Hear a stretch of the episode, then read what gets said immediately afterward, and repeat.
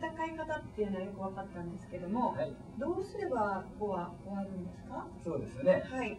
先ほどやったのは、まあ、囲碁でいう序盤戦から中盤戦の戦いは、はい。え勉強したんですけども、あと終盤戦、え寄せって言うんですけども、寄せ、それができないとうん。終われないじゃないですか。終われないですね。じゃあそれを勉強してみます。はいお願いします。はい。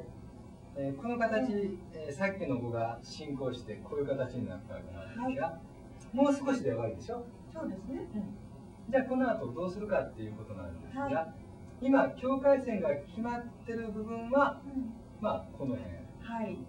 こことかここがまだ空いてます。見たくてはい。それを最後まできっちり埋めてしまえば終わりなんですよ。はい。これで次黒の番なんですけども、はい。だからこういうところがいいんですね。はいこの陣地をこちらに広げてるってことですね、これは考えてみてもはい黒にやられるのとはい。白にやられるのとではなんか感じが違いますよね。はい。だから黒がコスんで、あはい。これコスミって言うんですが、はい。まあ今はいいですけども白が抑えますよね。はい。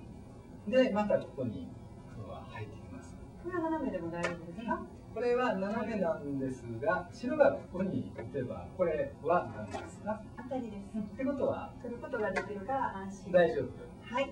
だから白も抑えるしかない。はい。でも今度はこれが当たりになるからつなぐしかない。はい。で白もここが今度置いとくとここに打たれると。当たりに入れてももうここ,、ね、もうここでは生命線がここしかないですね。ということは危ない。はい。はい。で白もここに継がないといけないはい